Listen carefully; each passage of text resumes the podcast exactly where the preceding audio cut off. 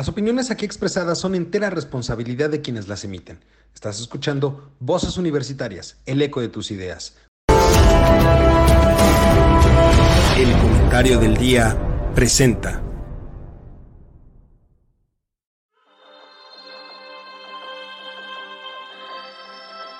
En una época donde el conocimiento y la información son fuentes de poder, se necesitan voces capaces de explicar el entorno, comprometerse con la verdad, representar el sentir de la sociedad y expresar la universalidad de pensamientos. Un espacio de análisis, opinión, debate y crítica de temas de actualidad sobre economía, tecnología, política, cultura, gobierno o sociedad. Bienvenido, esto es Voces Universitarias, el eco de tus ideas. Comenzamos. Hola, ¿qué tal mi querido público culto y conocedor? Ya es lunes cada lunes estamos aquí en este su programa Voces Universitarias, el eco de tus ideas. Y como cada lunes para discutir eh, con la mesa que corresponde con este equipo que les gusta, conoce y conoce muy bien, para discutir temas bastante relevantes. Pero antes que eso, quiero saludar a mis queridos amigos, compañeros y colegas. Mi queridísimo Mario, ¿cómo estás? Muy buenas noches. Don Eduardo, mi querido Carlos, muy buenas noches. Un placer como siempre poder compartir estos micrófonos con ustedes y pues platicar de las incidencias que nos está presentando este inicio del 2024. Se va a poner buenísimo, sin duda alguna. Mi querido Charlie, mi hermano, ¿cómo estás? Muy buenas noches. Hola, ¿qué tal? Muy buenas noches. Un placer estar con ustedes en esta segunda semana de tercera semana de enero, ¿no? Sí, ya, tercera. tercera semana de enero, eh, viendo cómo se están agarrando a sombrerazos los mismos candidatos. Ya se empezaron a decir sus cosas, eh, las ideas loquitas del señor presidente que eh, nos trae vueltos locos. Un dato inesperado, crecimiento del 3.5%. Inesperado. Inesperado. Muy bueno. ¿No? Pero hay que ver la inflación del año pasado, cómo nos va a pegar y demás. Pero bueno, lo hablaremos durante el transcurso del programa. Totalmente. Y el día de hoy, pues yo quisiera que abordáramos, eh, ah, bueno, por dicho de paso, le mandamos un, ah. saludo a Aichel, que no iba a poder estar con nosotros el día de hoy. Eh, por ahí unas cuestiones eh, personales, pero todo bien. Le mandamos un, fuerte abrazo y esperamos que pronto la tengamos acá. Este, oigan, pues hay, hay, dos temas en específico que a mí me gustaría que abordemos, eh, porque no, no los tocamos al 100% la semana pasada. Y la verdad es que me parece que son muy, muy necesarios de tocar en este tema. Eh, para empezar, sabemos que el próximo 5 de febrero el presidente va a mandar un paquete de reformas constitucionales. También dijo que no iba a asistir a Querétaro, como es costumbre en la fecha del 5 de febrero por el aniversario de la Constitución, pero él no iba a participar esta vez en el evento que se realiza allí en, en Querétaro, lo cual yo de manera personal siempre lo he pensado desde que lo anunció, que es más un berrinche que otra cosa, porque finalmente para ese evento se invita no solamente al titular del Ejecutivo, sino a los titulares los otros dos poderes, el presidente de la Cámara de Diputados, el presidente del Senado y la presidenta de la Suprema Corte de Justicia. Y yo creo que él lo que no quiere es que por segundo año consecutivo la ministra presidenta le robe reflectores, porque muy seguramente la ministra va a tomar la misma que hace un año, de no levantarse cuando llegar y todo eso, o sea, seguir los protocolos correspondientes, pero ahí. Y eso, pues le robó cámara el año pasado. yo creo que lo de este año, pues es más que nada un berrinche de no quiero ir porque me voy a dejar que me vuelvan a quitar la cámara. Y sin embargo, en esas reformas que él plantea, hay tres eh, que me parecen muy, muy relevantes eh, de tener presentes y que me gustaría pedir su opinión al respecto. La primera de ellas es la que tiene que ver justamente con la reforma al Poder Judicial de la Federación, quiere, y lo ha dicho y lo ha manifestado, y así lo ha tratado de hacer en otras ocasiones, es modificar la realidad que hoy tiene la Corte, el Poder Judicial de este país y él lo que busca en un momento dado es la propuesta de que los ministros sean elegidos por voto, sean electos por el pueblo que es el pueblo el que elija a los ministros. Que dicho sea de paso, también lo podemos decir a lo largo del tema, la ministra pueblo, la que se autonombró ministra del pueblo, ministra impuesta por el presidente de la República, Lenia Batres, acaba de hacer el reintegro de una parte de su sueldo, ¿no? a la tesorería de la federación y llamó algo la atención de manera importante porque de acuerdo con el presidente ellos estaban ganando pues, alrededor de 250 mil o 300 mil pesos mensuales, lo que, lo que él argumentaba, ¿no? Y ella únicamente reintegró a la tesorería de la federación 80 mil pesos. Entonces, pues como que no me cuadran los números, porque pues, si ganan 300 mil pesos, pues está quedando con 220 mil pesos más o menos, que es más de lo que gana el presidente. Y si no es así, pues entonces caemos ya en cuenta de que pues es una mentira eso de que ganen más de 300 mil pesos al mes y por eso no puede reintegrar más, porque no es que le hayan dado más. Eso respecto a esa reforma al Poder Judicial de la Federación. La otra reforma que es importante que analicemos aquí, que me parece que es básica para los meses y sexenios siguientes, es el tema de los organismos autónomos, la desaparición de los organismos autónomos. ¿Por qué es importante? Porque no solamente estamos hablando, y ojo con esto, no solamente estamos hablando de la autonomía en casos como el INE, que le es molesto al presidente, el INAI, que le es molesto al presidente, la Comisión Nacional de Derechos Humanos, que le es molesta al presidente, sino también estamos hablando, por ejemplo, del Banco de México, que es un organismo autónomo constitucional. El IFT. El Instituto Federal de Telecomunicaciones. Entonces ya entramos en el terreno económico de manera preocupante. La Hay uno más, el de... Nacional de Hidrocarburos. De hidrocarburos. Ajá. La Comisión Nacional de Hidrocarburos también. Entonces, son 10 son diez los que están Es un tema importante el que traemos ahí. Y finalmente... Ah hasta ahorita nada más ha soltado tres, ¿no? El INAI. no, no, no, tres reformas. Ah, bueno, sí, tres reformas, pero diez, este, organismos autónomos. Ajá, pero es, pone que, van a, va a ser un paquete de 10 y puede ser que esté de 20. Pues habrá que verlo. Ahorita solamente ha mencionado la del Poder Judicial, la de los organismos autónomos y la tercera que me gustaría que platiquemos aquí, las pensiones. Ajá es un tema grandotototote, que vale la pena que podamos analizar en un momento dado. Entonces, si les parece, yo les sugeriría que empecemos con ese tema y después retomemos otro que me parece básico en estos momentos y que sale a raíz de el anuncio de Azucena Uresti que deja después de 20 años el espacio noticioso ella dice textualmente que es por las circunstancias actuales, lo cual hace pensar que alguien pidió su espacio, alguien pidió su salida y alguien aceptó dar el espacio y aceptó sacarla de Milenio, uno de los medios, que decirlo, pues, más importantes del país. Y salió después de 20 años, lo cual también me gustaría que hablemos tema de la libertad de expresión en la 4T, porque se vienen tiempos interesantes electorales.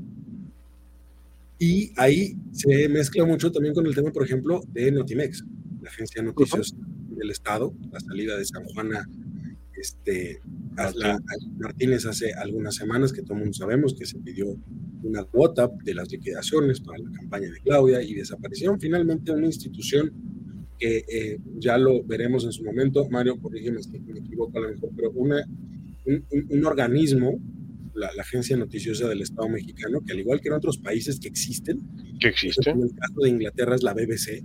La BBC. En el caso de este, eh, esta eh, RT, eh, Ay, se me fue Está la, agencia F, que es la de Francia. Agencia F, que es la de Francia. Está la RAI, que es la de la italiana está la este antena, este radio televisión española que es eh, RT, sí. RT española. O sea, eh, casi todos los países tienen una agencia noticiosa eh, que pertenece al gobierno. ¿Por qué? Porque es un gran referente. O sea, es un gran referente para todos los demás. Te sirve para conocer directamente eh, el punto de vista que tiene el gobierno en turno sobre determinados temas o determinados... La versión, la versión oficial, digámoslo de alguna manera. Exactamente, la versión oficial. Y es, válido, totalmente válido. Y, tú acabas de mencionar algunas agencias como la agencia F, como la, BBC de Londres, la RAI, o sea, son agencias de reconocimiento internacional que mucho, muchas eh, eh, entidades noticiosas se alimentan, se alimentan de, la información que ellos generan, dándole el, crédito de que es una información veraz, que es una información oportuna y que representa el pensamiento eh, de un determinado tema o de un determinado hecho del gobierno en turno. Entonces, esa era la importancia de Notimex. Así es. Y pues también cuarta mucho la libertad de eh, expresión de muchas personas en ese sentido, ¿no? Pero ya, entraremos a, detalles. Si quieren, empezamos un poquito con las reformas.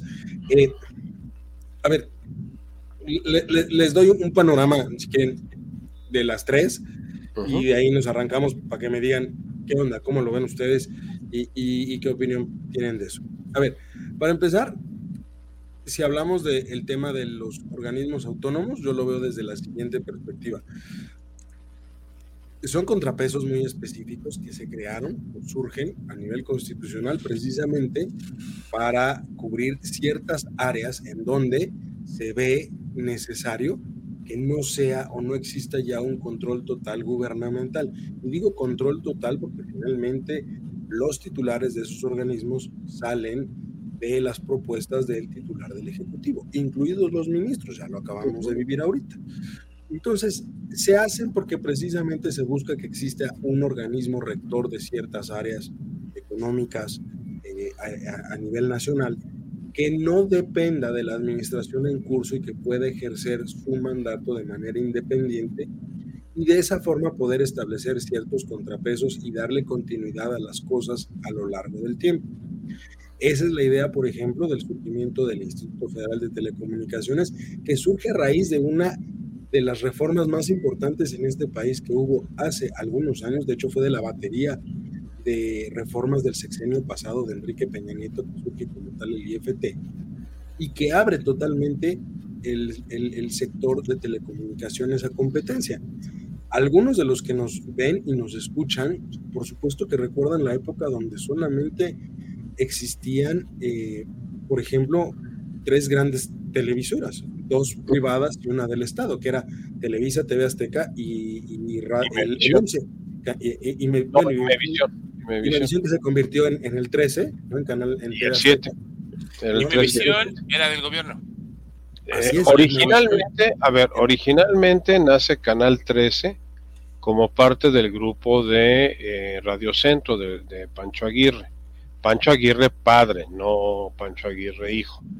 Eh, eh, transmitían desde la Torre Latinoamericana, nace Canal 13, como una televisora independiente a lo que en ese momento todavía era este, Televicentro y que no, no existía Televisa, estamos hablando de los años 60.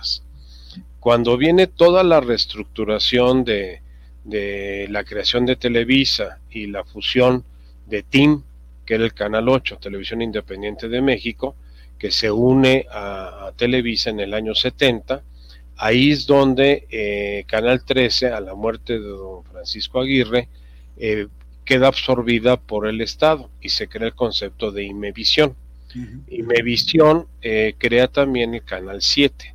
Entonces se quedan con el canal 13 y con el canal 7 como televisoras del Estado. Previo a toda esta historia existía el canal 11, que era un, canal considerado educativo, que pertenecía al Instituto Politécnico Nacional como hasta la fecha, y que no estaba dentro de, así que del patrimonio de las telecomunicaciones oficiales. Eh, ¿Qué va a suceder?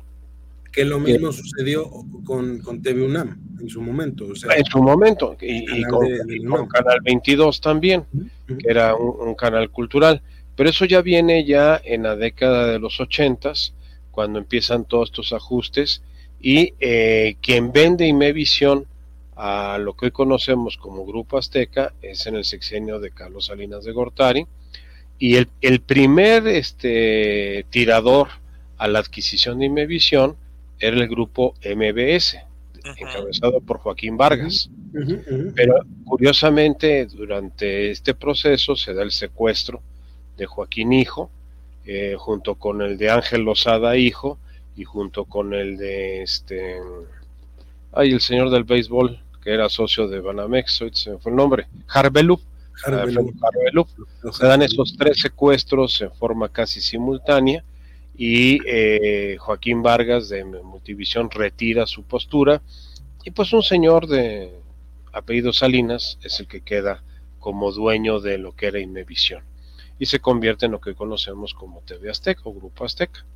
Entonces, esa es la estructura de lo que ha sucedido en, en telecomunicaciones en las cadenas televisivas. solo por hablar de las cadenas televisivas, o sea, ah, a, raíz, de la creación del IFT, del, IFT se, se, abrió la posibilidad de que existieran más canales de televisión, pero ojo, también está el tema de radio, las, las, concesiones de radio, y más importante, Charlie, tú lo sabes perfectamente, tema de telecomunicación, entendiendo, por ejemplo, servicio telefónico, celular, internet, todo ese tipo de cosas que hoy regula la IFT y que ha permitido que el mercado sea más competitivo, inclusive eh, recordemos que hoy había un momento donde el cobro del teléfono, el celular, los primeros, los primeros años del celular, eran cobros impresionantes, aunque era de prepago, que cobraban eh, un ojo de la cara. Después se reguló para quitar eso. Se cobraban por segundo. Por segundo. Y, tanto el que llamaba como el que recibía la llamada. 45, ¿te acuerdas? Sí, por, minuto, por segundo, por, por, consultar el saldo. Todo este, eso te si llamabas, si llamabas y no tenías saldo, te, te, penalizaban para cuando volvías a ponerle saldo. O sea, eran unos cobros excesivos y la IFT vino a regular todo eso. Y aún así las tarifas eran demasiado altas. Déjenme recordar algo. En México, el único, la única empresa que no podía hacer triple play, es decir, vender televisión, telefonía y, e internet, era Telmex, porque Cablevisión se lo bloqueó porque era monopólica la empresa, porque tenían ya Telcel. Telcel tiene pues, el 80% de la, o 85% de la cobertura del país. De hecho, si tú requieres una instalación o uso, tienes que rentárselas a ellos. Eh, entonces, eh, ¿qué hizo Telmex en aquel entonces para poder dar eh, ese servicio de televisión? Contrata Dish. Ajá. Pero ojo, no da el servicio de teléfono de cable con Dish. Se vuelve tercero. Así es. Cobra. Es su cobrón de Dish. Triangula solamente trianguló para poder permitir. es correcto, o sea, pero no era del servicio de ellos, según. Ahora, tenemos y tienes el caso de Claro Video, que es la alianza con los Vargas, o sea, la alianza con el grupo de Joaquín Vargas, eh, MBS, es Claro Video.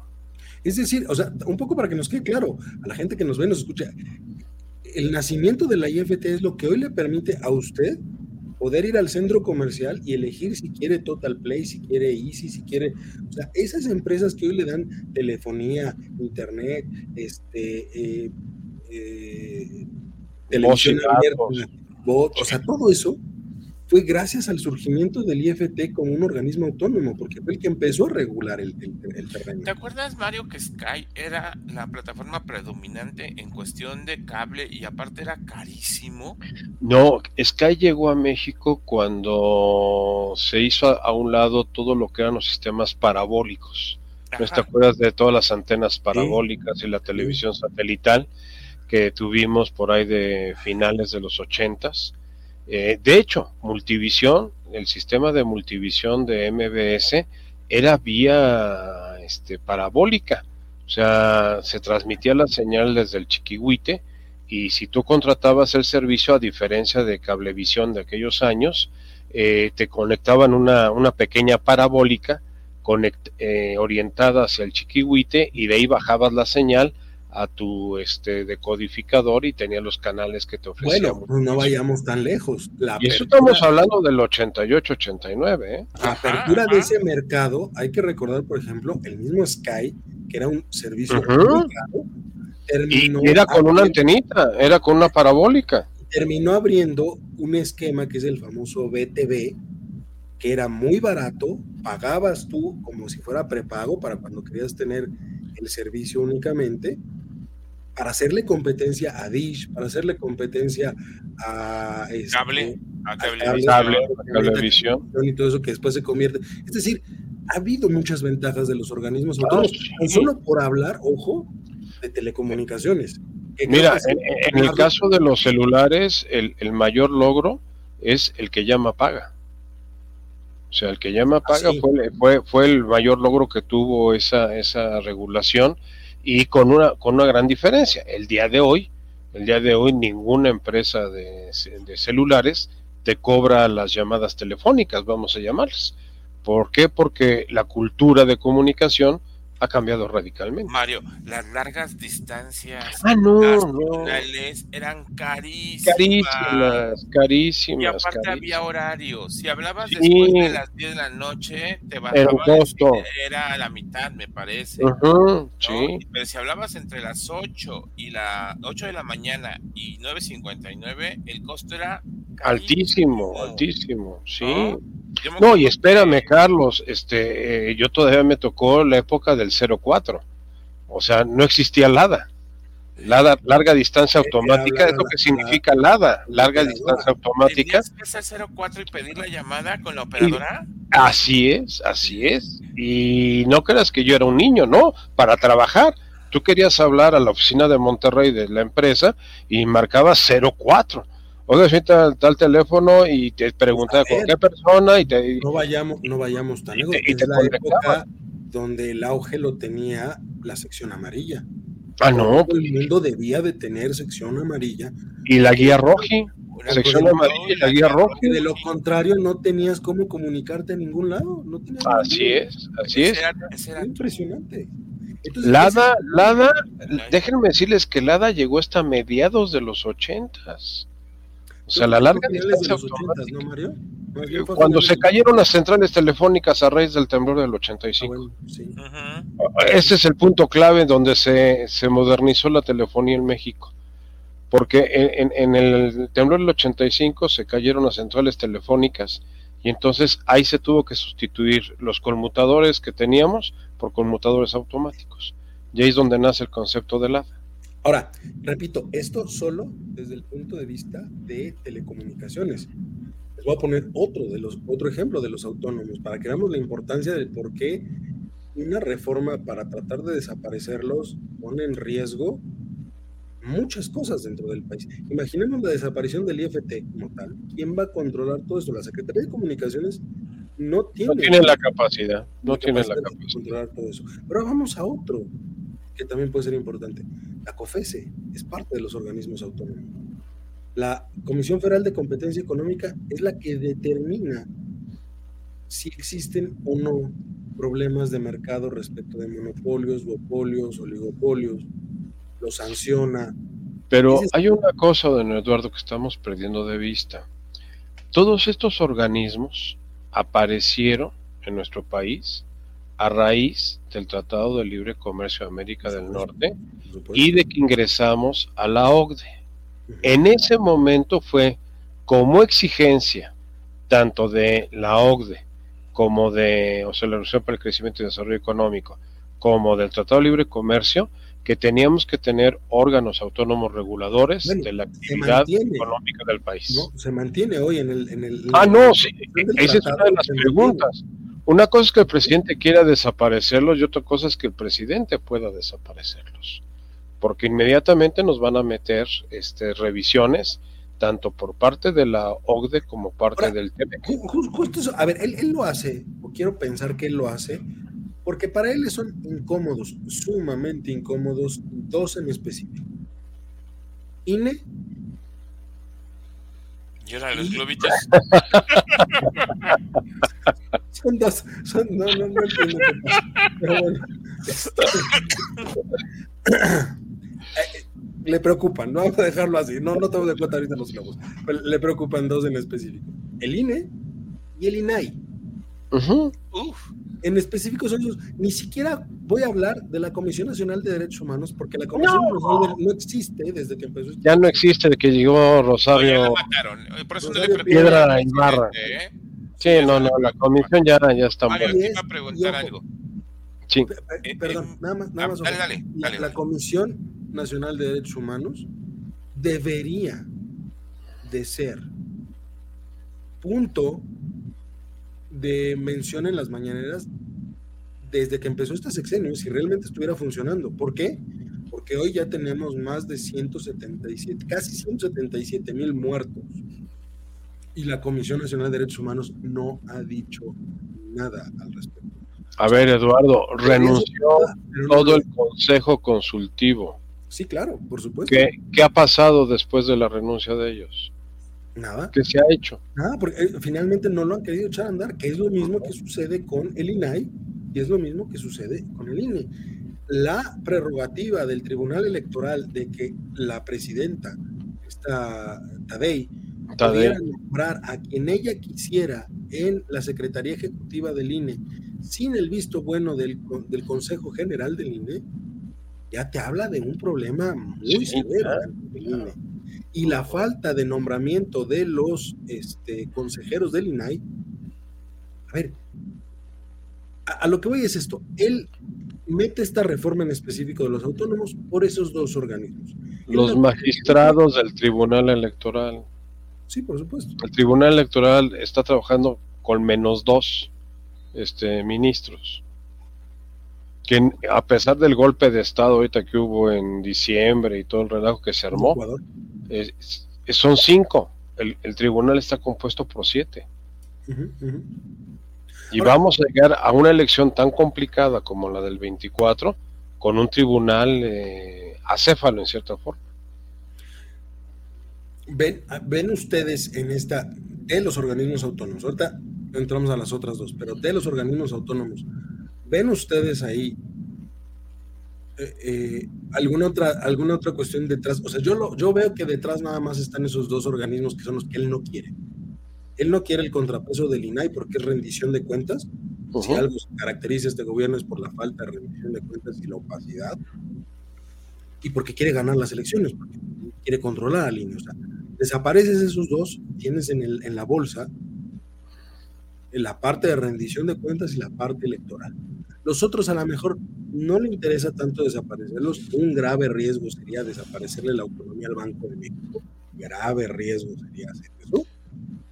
Pero yo creo que más bien va por esos dos organismos, más que por los otros, va por esos dos organismos. Es que está harto de ellos, la verdad es que está harto de ellos. El INE que cada rato le, le estuviera diciendo, ahora no, no le dice nada. No, no le dice nada.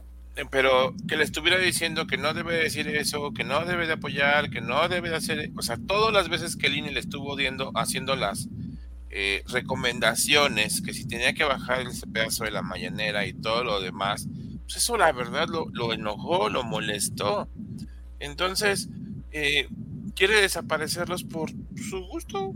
O sea, el, INE, el INAI, por ejemplo. ¿Hace cuánto que no da información el INAI? ¿Hace cuánto que no tiene un líder o algo? No están completos. No pueden trabajar porque no, no están pueden trabajar, no pueden trabajar. Aparte, tienen ellos la, situación de que todas las obras estratégicas están reservadas.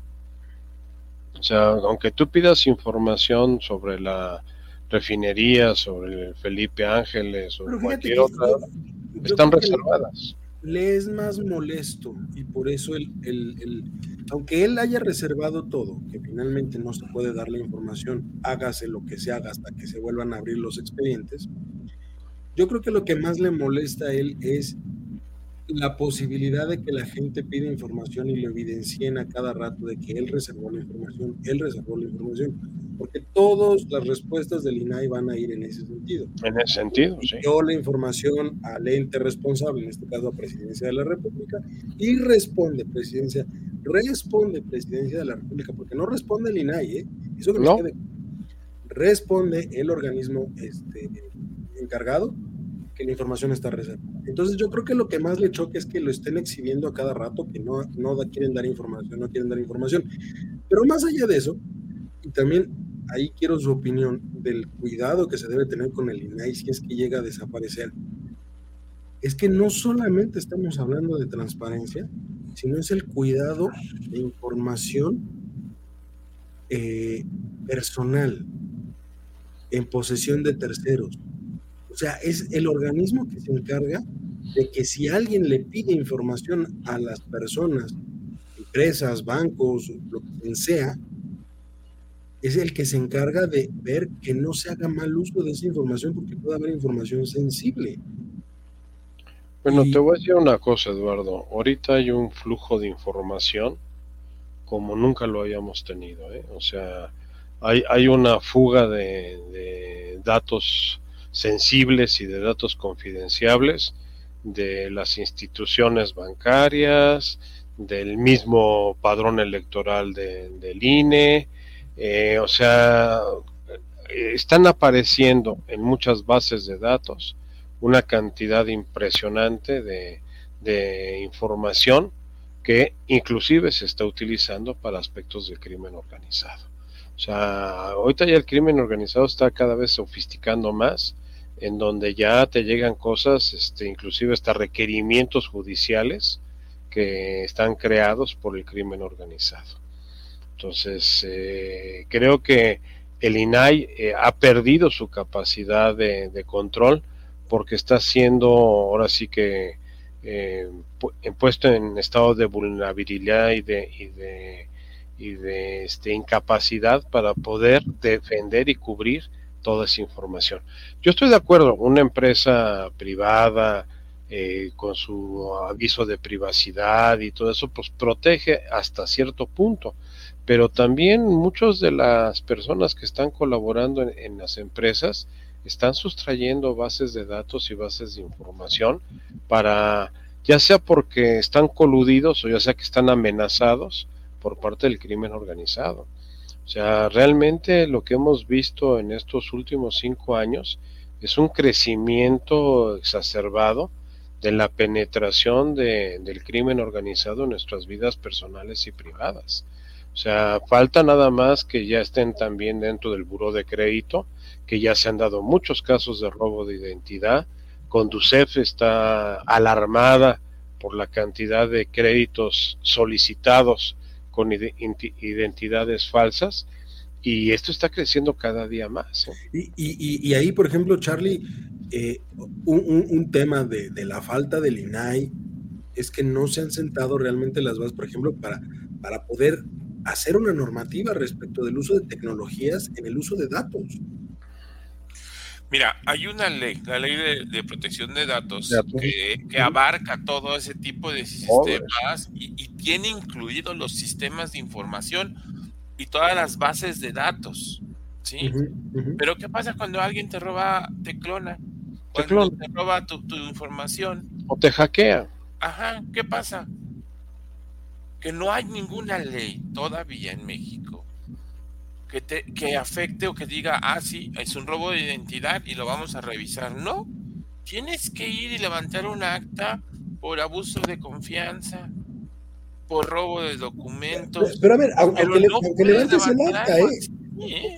aunque la, la, persona vaya y levante su denuncia ante el INAI porque le robaron la información de algún lado, el INAI no ha dado respuesta a muchas de esas cosas porque no, no. hoy. Ese es un tema importante, nos debe quedar claro. Porque lo, los, los, has demeritado a, tal extremo, a quitarle recursos que, que, están incapacitados para atender todos los reclamos que está habiendo.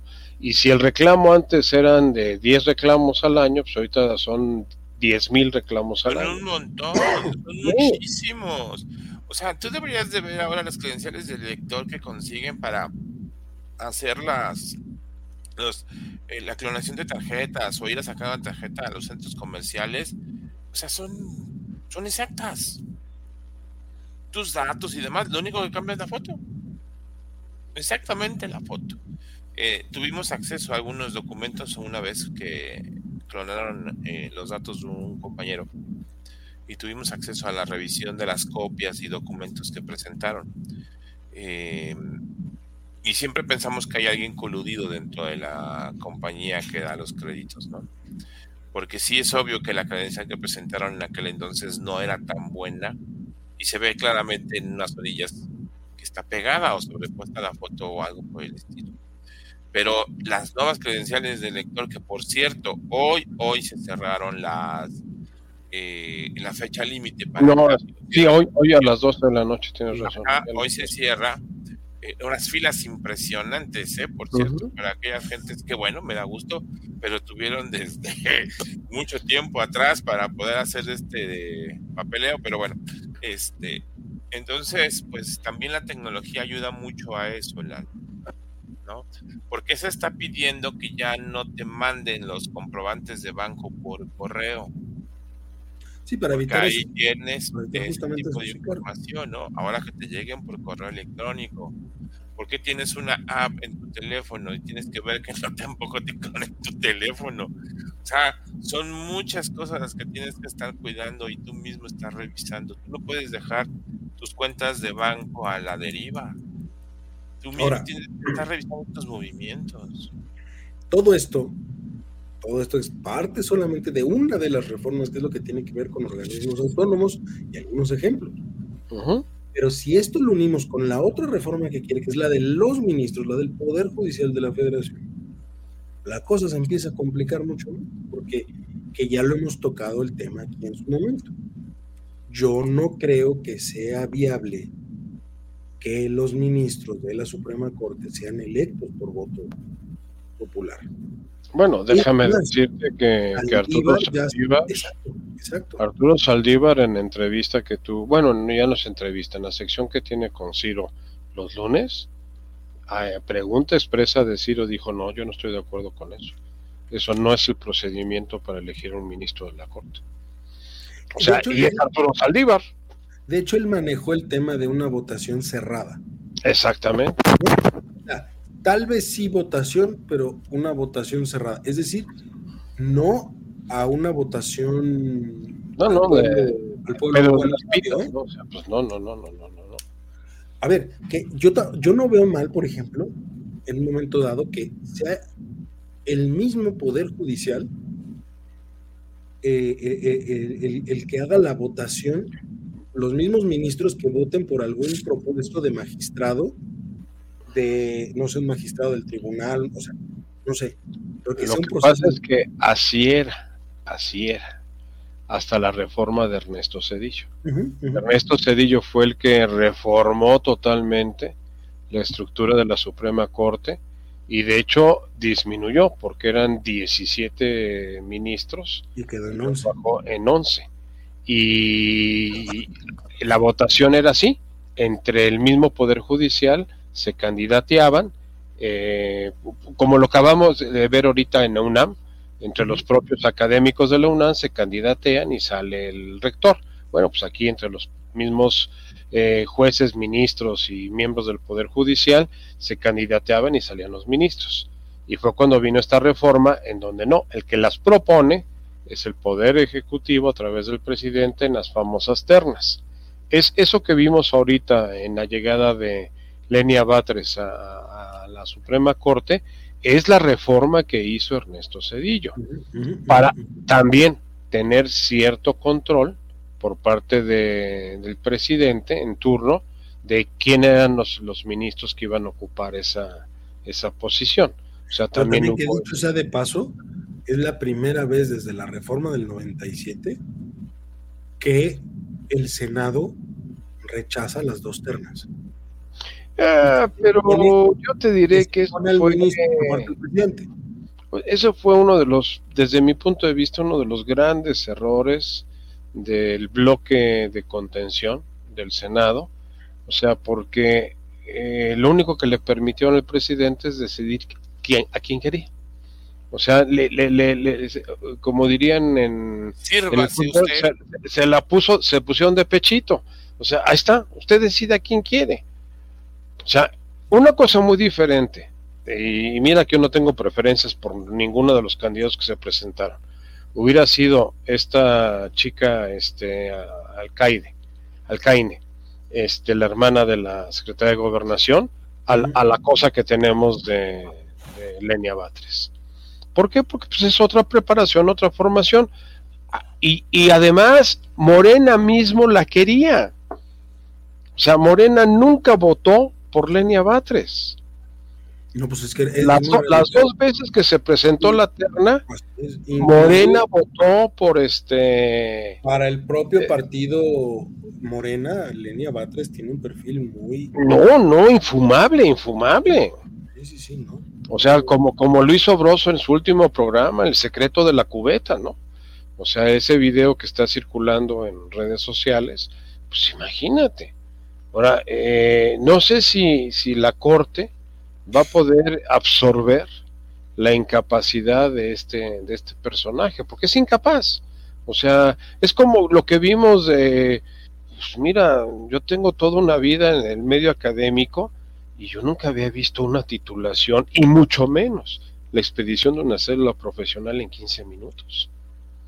O sea, no, no, nunca, nunca lo había visto. No, a ver, si fuera así seríamos primer no, mundo. No, primer mundo, no, ni siquiera el primer mundo, Eduardo. O sea, eh, antes era tu proceso de titulación y ya cuando te entregaban el papelito, ahora vete a la Dirección Federal de, de Profesiones y mete los papeles y te revisaban hasta el acta de nacimiento y te dilataban un mes o dos meses para entregarte la, la cédula. a veces un año. A veces un año. Año. Año. Entonces, aquí, aquí, y aparte del centro universitario cúspide, o sea, una, una, una universidad altamente afamada. Viéramos de pedir una estancia postdoctoral ahí. No, no, pues oye, y después de, de, ver físicamente las instalaciones del centro universitario. ¿Te a mandar de Catepec o digo, no es por desprestigiar? No, no, no, está, está en este, en Iztapalapa. O sea, el centro. Te van a mandar de Catepec a hacer tu instancia. Ah, pues todavía estaría interesante en, ahí en, Catepec o en, esa. Son, son lugares. No es por, no, ah, no, no, es, no es peyorativo, pero pues. No, pero sos, sos, de qué sospechoso, sospechoso. O sea. A ver, en Santo Domingo son tan rápidos. No, que en 15 minutos no te hace nada. No.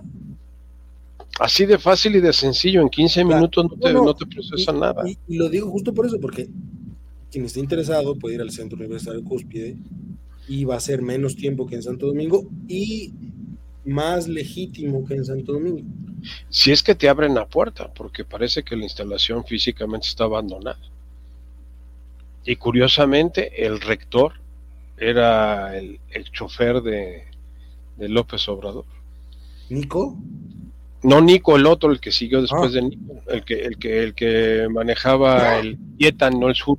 ¿Qué fue ah, Nico está en, en, en, otra posición también del gobierno. Nico también, también está dentro de la posición del Los hijos habían ido a estudiar a, a, Estados Unidos, ¿no? Los mandó a estudiar a Estados Unidos. Pues ahorita el, el, Chocoflan está en Inglaterra. No, no, los hijos de Nico.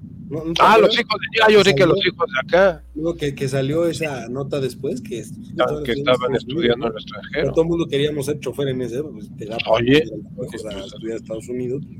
Ganabas un chorro. Pero bueno, oigan, eso respecto a organismos autónomos, uh poder judicial. A ver, creo que aquí también hay algo claro. Los tres coincidimos en que sí es necesaria una reforma al Poder Judicial. Sí, sí. Sí, no en los términos que lo están planteando, pero efectivamente es necesaria una reforma, porque del 97 para acá la realidad de la Suprema Corte y del Poder Judicial ha cambiado. Eh, mira, yo te puedo decir porque tengo buenos amigos en el, en el medio y te lo dicen. Una cosa es el Poder Judicial Federal y otra cosa es el poder judicial del fuero común, o sea, el que rige los estados. O sea, el nivel de, de, em, facultades que tiene uno y otro son totalmente disímbolas. Entonces, eh, ahorita lo que se necesita es que eh, lo que llamamos el fuero común, o sea, el poder judicial de los estados, eh, tenga mayor capacidad de poder entender de, los delitos que están presentando. Eh, me, daban una información, me dicen, mira, si hay, detenemos a alguien y trae eh, un 5 kilos de marihuana, perfecto, a fuero común. Pero si trae 6, ya no. ya es eh, competencia del federal. Entonces, oye, pues de 6 a 5, pues eso no es representativo. Y así en una serie de, criterios. Pero, pero además, Mario, creo que es importante decirlo, se tiene que modificar el nivel de especialización de la impartición de justicia en los estados, porque muchos de los problemas, y lo vimos en sexenios pasados, en este sexenio, ha sido por la falta de cuidado en, el armado de las carpetas de investigación. y Eso le corresponde pero eso le corresponde a, la fiscalía, ¿eh? eso no le corresponde al Poder Judicial. Por eso, es que es a lo que voy. El Poder Judicial a veces, los jueces, magistrados, se quedan con las manos amarradas, porque las fiscalías, la federal y las locales, hacen mal su chamba, hay que decirlo. Así errores en, las carpetas de investigación y llegan con el juez y dicen, a ver, pues estás violando los derechos de este hombre. Yo sé, todo el mundo sabe que es un criminal, que es una, lo que tú quieras, pero tú estás violando y con esto yo no puedo trabajar. también es algo que a veces no nos queda claro en ese, o no queda claro a la sociedad en general, que no todo es cuestión de los jueces y ah, magistrados. no, no, no, no, Tiene que ver con las autoridades judiciales de los estados, las fiscalías, los ministerios públicos, las policías. Ahí nos falta mucha, eh, mucho trabajo para profesionalizar realmente a los cuerpos de justicia. Es que el, primer contacto, el primer contacto con la delincuencia es la policía. La policía es la que tiene que aportarle los elementos de la investigación a las fiscalías o ministerios públicos para que entonces integren la carpeta de consignación. Esa carpeta de consignación llega a manos del juez y el juez en función de eso, contra lo que dice el código penal y la constitución, dice, ¿se detiene o no se detiene? Claro. Y entonces ahí es donde viene la problemática. Y por eso prosperan tantos amparos. Todos, todos. Están, violando esta parte. Violando esto y esto y esto y esto. Desde el momento de la aprehensión, desde el momento de la consignación, desde el momento de la integración de la carpeta de averiguación, se está, se está violando todo esto. Y, y, y no atacas el fondo, o sea, no atacas el delito, atacas la forma en que fue detenido el presunto delincuente. A ver, yo, creo que esta, esta respuesta nos da más a entender dónde está el problema. Charlie, ¿qué te da más miedo? ¿Tratar con un juez o tratar con un policía? Como, como sociedad, como ciudadano. La verdad es que yo creo que con el policía, porque es tu primera cara de, de la justicia. De la ley y el orden. De la ley y el orden. De la ley y el orden. Yo, yo, creo que eso es lo que más miedo te da. Eh, Quien haya visitado una agencia de público es la antesala del infierno. Y, y, y, ojo, cuando tratar con los policías debería de darte tranquilidad, porque se supone que están protegiendo tu seguridad y te da miedo, o sea, porque sabes que desde ahí puedes empezar a tener problemas sin siquiera haber hecho nada. Ese es el problema que tenemos. Y luego llegas a un ministerio público, te lleva a un ministerio público y tiemblas de, saber, de no saber qué va a pasar ahí. Entonces, en realidad el tema no es, si hay un tema arriba, si hay que reformar a la Suprema Corte, al Poder Judicial Federal, pero no se nos olviden, como bien dice Mario, los poderes locales. Locales. las, las, fiscalías locales, el, los, los, los este, magistrados, los órganos de, perdón, los, este... los, jueces, los jueces de distrito, o sea, toda la estructura que existe. Local, sí, así es. Y ahí es donde a veces no, no hemos volteado, o sea, de nada sirve. Y, también creo que esto es válido que lo digamos a la gente que nos ve y nos escucha de nada sirve que alguien elija a un ministro de la Suprema Corte, ¿eh? porque si, si lo vemos así, una persona que es detenida injustamente o por asalto o por lo que sea, ese caso, ese caso tiene que ser muy excepcional para llegar a la corte. Así es. Lo contrario, nunca. Nunca va a llegar. Va a llegar a la corte. el tema no está en los ministros. El tema no. está. Ese es el tema. Entonces, esta cantaleta de los ministros, los ministros, son puras idioteces, hay que decirlo, porque eso no ayuda ni, mejora nada. ¿por, qué, ¿Por qué el interés de la Suprema Corte de parte del presidente López Obrador? Porque le han frenado todas sus estupideces. Ese es el pleito. Porque eso llega ahí. Eso, eso llega directo ahí. Eso no pasa por el escalafón que acabamos de mencionar.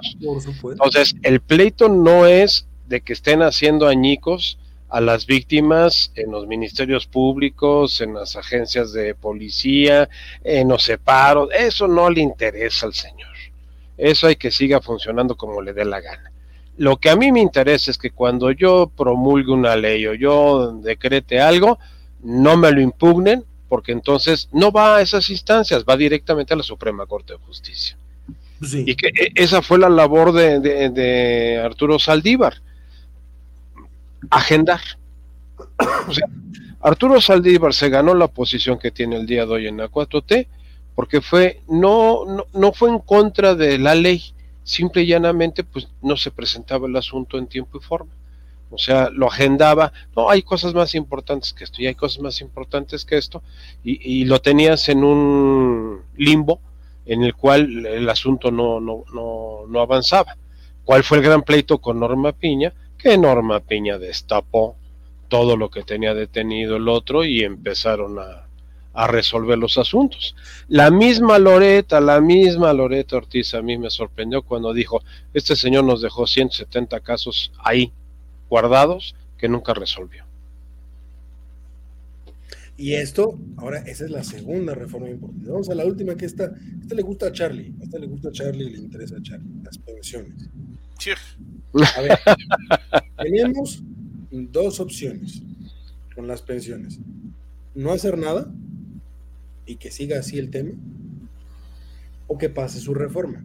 Perdóname, a ver, este es un tema electoral. Por, eso. Este es, un tema vil, vil y corriente electoral. Pero, es que es a lo que voy, y sí, sí me gustaría aclarar un tema en específico. ¿Se necesita una reforma al sistema de pensiones? Sí. Sí. Sí, sí, estoy de acuerdo. Eso, es algo claro. La estupidez que están presentando es eso, una estupidez. La única forma de lograr lo que el Señor quiere, de darle a los trabajadores el 100% de su último sueldo, de la vida laboral, o te genera tres posibles opciones para que se logre. Primero, esto es, este tema es netamente de dineros, ¿eh? es de, económico, no hay más. Para que lo logres, la primera opción es creas nuevos impuestos o aumentas los impuestos para sacar el dinero. Algo que no va a hacer, porque ya dijo que impuestos nuevos, la 4T, no. Descarta. Segunda posibilidad, contratas deuda para tener el dinero necesario para cubrir todo ese dinero, toda esa diferencia. Él dijo que nunca lo van a hacer, que no lo han hecho, pero la realidad es que es el mecanismo que más les gusta utilizar, endeudarse. Ahí tienes una posibilidad real. Y la tercera opción, ni deuda ni impuestos. Redistribuyes el gasto. Pero, ¿qué implica redistribuir el gasto? Que le quites a un área para cubrir ese diferencial en pensiones. La pregunta es, ¿a quién se lo vas a quitar? ¿A salud, a educación, a infraestructura, a turismo, a seguridad? A ver, Lalo, ¿de dónde lo vas a sacar? Si ah, lo puedes sacar, Charlie. ¿De dónde? Eh, es que es a lo que Pégale más a la educación. Pégale más a la salud. no tenemos nada de salud. O sea. Es, es que ese, justo ese es el tema, Charlie. De que lo puede hacer, lo puede hacer. Los chavos, es preocupante, es muy preocupante. Ojo, ojo. No, no, los chavos están preocupados por sus pensiones, ¿eh? Los chavos están preocupados por lo que van a cobrar, y, y ellos no ahorren y demás. ¿eh? Bueno, lo que van a ahorrar, y eso sí les va bien porque hay que hacer una inversión, ¿eh? Muy fuerte. Déjenme decirles algo, porque lo escribí la semana pasada en el comentario del día con los Mario Beteta y en el Economista. Saqué tres artículos sobre pensiones. Si tú analizas el ritmo al cual está creciendo el gasto en pensiones en este sexenio, en los seis presupuestos, 2019, 20, 21, 22, 23 y 24, el gasto en pensiones creció en promedio a un ritmo del 10.3%.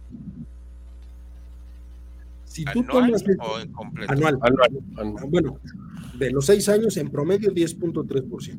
Ok. Hoy estamos gastando 2 billones de pesos. De los 9 que es el presupuesto, 2 se van a pensiones. En, en este seis años, si, si sigue ese crecimiento promedio, en seis años vamos a estar gastando el doble, 4 billones de pesos en pensiones. Si sigue ese crecimiento, para el mi 2030 economía- vamos a tener 15% más de población adulto mayor. eh, eh, es a lo que voy. 15% más. Ojo, yo estoy haciendo los cálculos si todo siguiera igual. ¿eh? Y si todo sigue igual, en seis años duplicamos el gasto en pensiones. En seis años. Si eso le aumentas el, aum- el- el- el aumento poblacional, entonces van a crecer a un ritmo mayor. El presupuesto está creciendo a un ritmo del 9%, 9% anual en promedio. Y las pensiones al 10.3%. No hay manera de sostener el esquema Y como hoy aparte, tu base recaudadora va a disminuir. Entonces, ¿qué vas a hacer? Bueno, aquí, aquí hay dos variables que hay que contemplar. ¿eh? La primera es que todas las pensiones de ley 73 están ya en extinción. O sea, lo que queda, según datos del Seguro Social, es más o menos alrededor de 1.400.000 derechohabientes que pueden aspirar a ley 73. Entonces, ley famoso 73, actuarial, exactamente que ya estaba calculado desde la época de Santiago Levy. Por hicieron toda la reforma con la ley 73.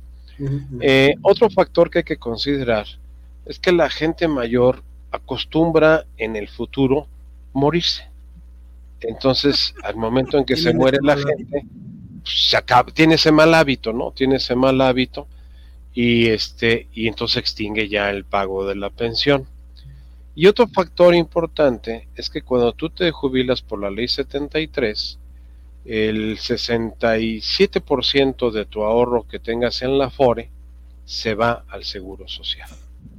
Entonces, así como que el problema de la ley 73 es crítico, yo les diría que mm, No, depende. el, problema, el problema está en la ley 97. Ahí va, ahí tampoco hay problema, porque es muy sencillo.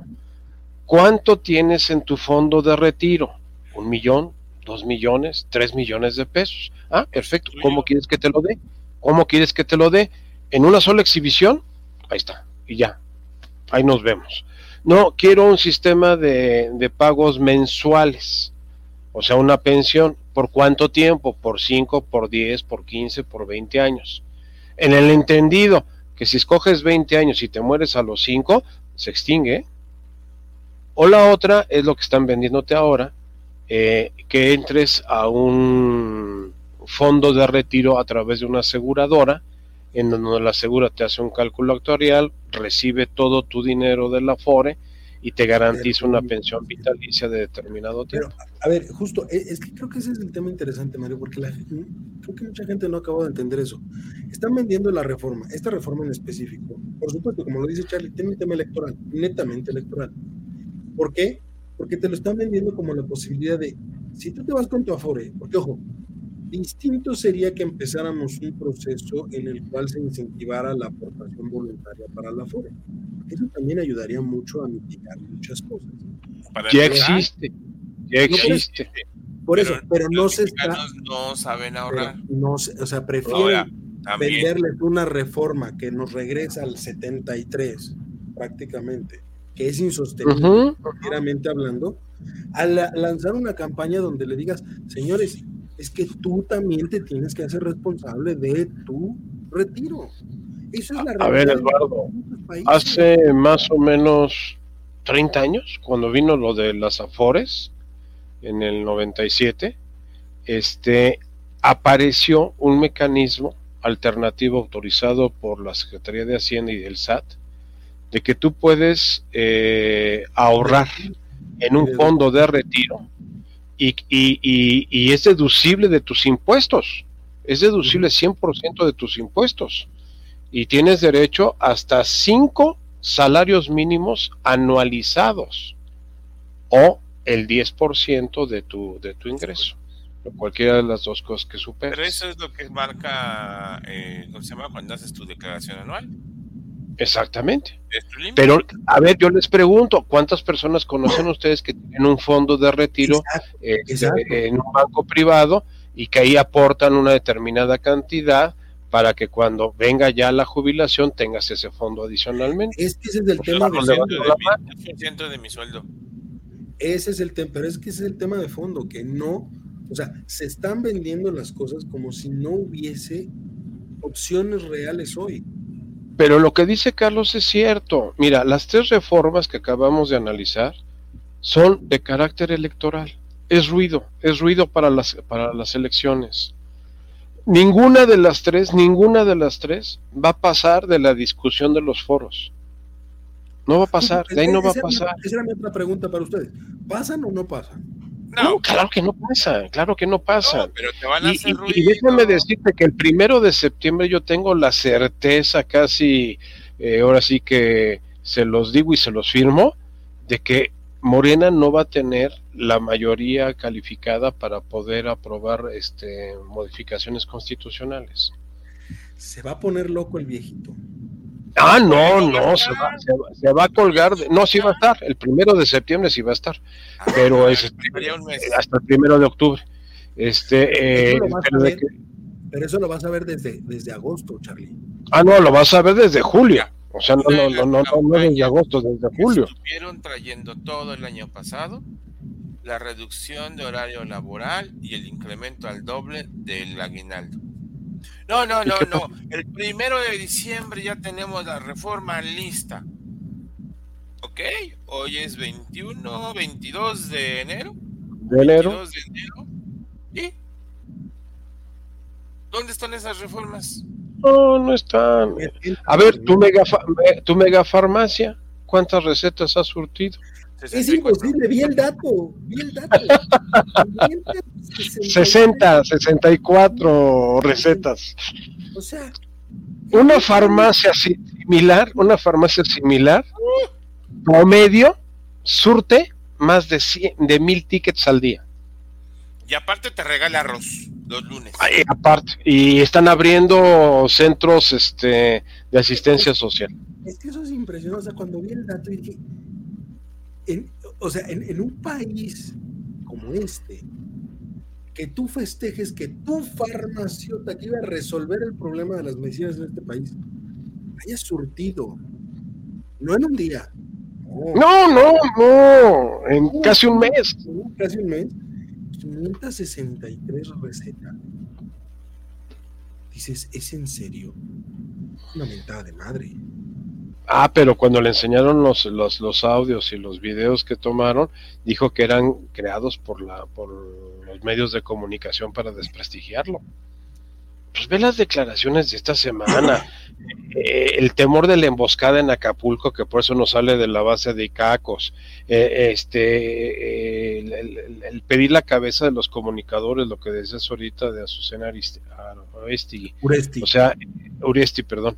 Eh, el caso de Ciro Gómez Leiva, que también se ventiló la semana pasada, que había hablado con los de imagen y había hablado con los de Radio Fórmula.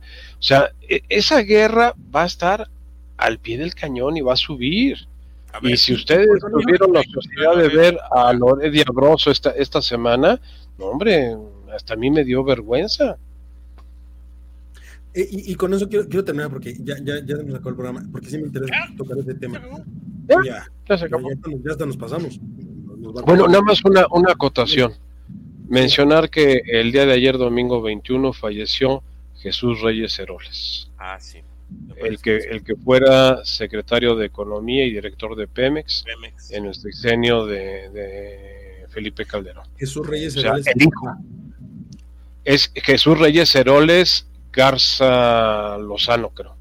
el papá de Jesús Reyes Heroles Márquez, que es el comentarista, o sea, nada más para hacer. No, ese, es Jesús Silva, eh, Gerso Márquez.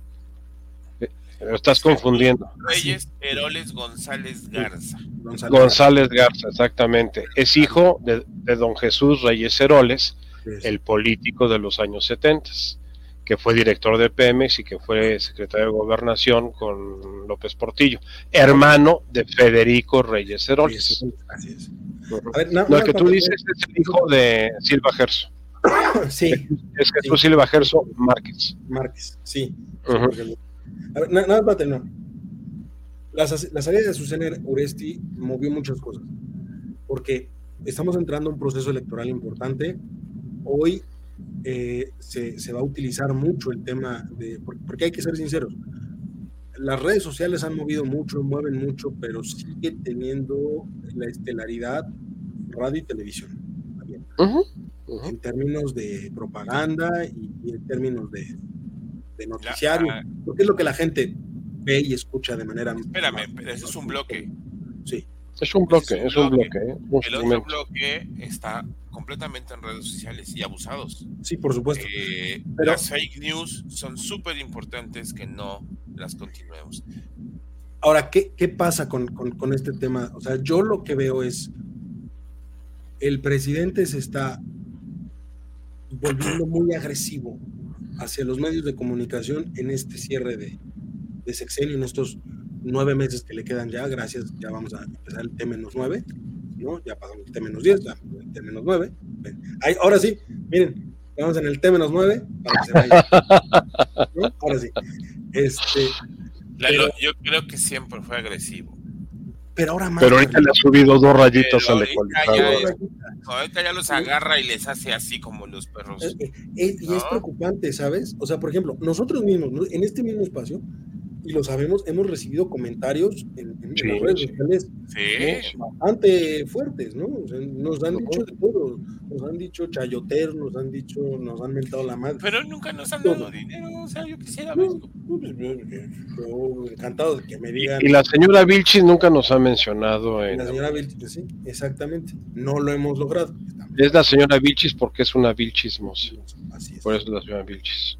Que por cierto va para Puebla para la alcaldía de Puebla, ¿eh? Ah, sí, claro. Pues, ah, ya agarró huesito. Pues huesote, huesote, imagínate la alcaldesa de Puebla. Pero oigan, ¿cuál, es el sentido? Porque hoy hay redes sociales, ¿Cuál es el sentido? Descalificar cualquier tipo de información o comentario que no proceda de la mañanera. Así de simple Nuestra fuente tiene que ser la mañanera. La mañanera. Hay que creerle al Señor y que él, la palabra del Señor sea la que se tenga que Es, es lo que los técnicos en comunicación le llaman Aló Venezuela. O sea, el programa de... Aló presidente. Aló, presidente. Aló, presidente. De, este, de Hugo Chávez, ¿no? O sea, es la misma mecánica. ¿Ven más salidas ustedes? Porque a ver, obviamente, y hay que decirlo, los primeros que salieron, los primeros que salieron al inicio de este sexenio, muy incómodos para Andrés Manuel, fueron justamente Loret, Grosso, López Dóriga, ¿no? Eh, fueron los tres primeros que salieron al inicio de este sexenio, ¿eh? de, de, sus lugares. Ciro se ha mantenido, yo creo que Ciro se ha mantenido, pero porque ha permitido la empresa que le metieran ahí a Epigmenio, a todo mundo, ¿no? Se, los han metido ahí. Mm, yo te diría que yo, yo, yo veo una estrategia muy interesante de parte de Ciro. A raíz de, del atentado, que el atentado, como hay una, una columna de de este, ay, se fue el nombre ahorita de este periodista, el que hace el, el, eh, noticiero de las 7 de la mañana en Televisa, Raimundo Riva Palacio, Raimundo Eh, Riva Palacio. dice que realmente el atentado nunca fue para matar a Ciro, fue para matar a la, opi- a- a la opinión pública. O sea, eh, quien, quien iba a atentar contra un personaje características sabe perfectamente qué vehículo trae y de qué características es el vehículo. O sea, sabían que las balas que le iban a disparar no le iban a llegar a él.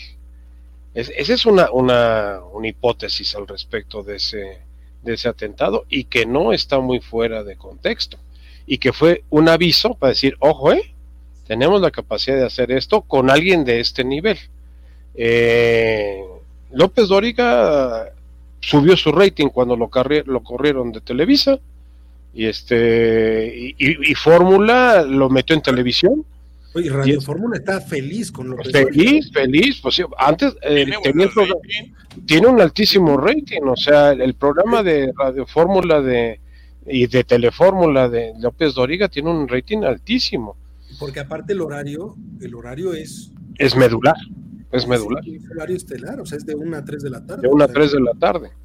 Eh, ahora, en el caso de Loret y de, y de Broso, pues tienen más audiencia ahora este, vía internet, en streaming, que vía eh, en el mañanero de, de- que transmitían en Televisa y, y por la mañana de, de Televisa, por los horarios, así de simple y sencillo. Oye, yo llego a las 11 de la noche a mi casa y puedo ver perfectamente el Tenebroso o puedo ver este Latinus de, de este de de Loret. Loret. Pero Entonces, a ver, creo que entonces la, la- la agresividad del presidente se ha transformado en nuevos canales de comunicación. la agresividad del presidente se llama desesperación también.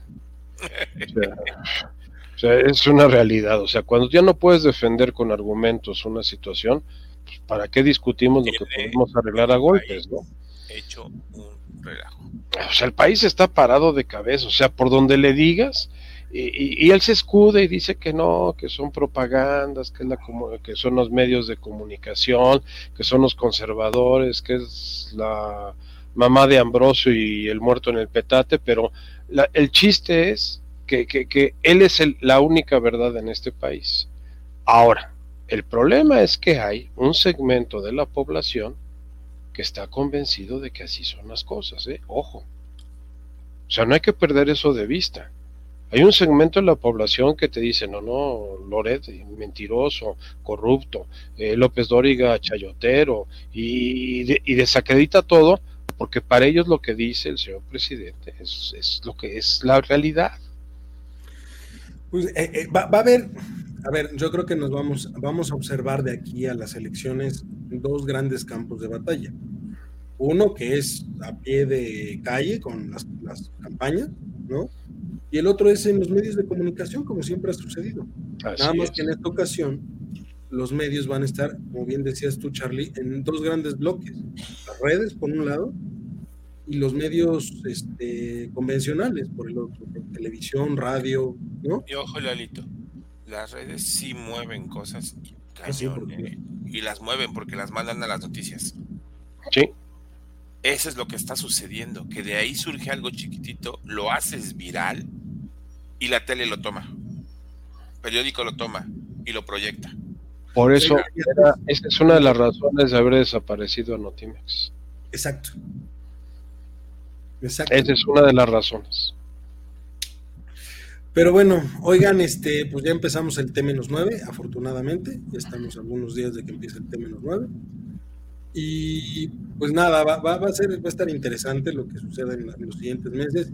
Ahorita estamos en el periodo intercampaña, ¿no? Pues ahorita no, no vamos a escuchar mucho de ellas hasta mediados de febrero, Marzo. Marzo. Mediados La de marzo. segunda, no, tienes razón, la segunda quincena de febrero a, a principios de marzo Mm. es cuando se inician las campañas. No, o sea que nos van a dejar descansar. Ajá. De las gelatinas, de transporte y los fosfos. Ah, no, eso no, eso lo vamos a seguir viendo. Pero va a ser la época donde los vas a ver, las vas a ver a las dos candidatas y al candidato de MC, eh, paseándose por todos, o dando entrevistas en todos los medios. Que ya salió acá. Bueno, Claudia, Claudia no ha No, dado, Claudia nunca da entrevistas. Claudia no ha dado una entrevista. El que ya salió en varias entrevistas es este el Fofofofo. Fofofofo 2.0 ya, ya salió. Entonces va, a estar interesante, este, estaremos llevando el recuento de todo esto también, eh, a ver si la semana que entra platicamos un poquito de cómo va el tema en Estados Unidos, porque es otra cuestión Ay, interesante. Eh, justo se anunció ahora el domingo que iba a parar este eh, campaña Ron DeSantis, ¿eh? Ya, no, ya, ya, ya se, ya, se bajó, ya se bajó. Ron ya se bajó.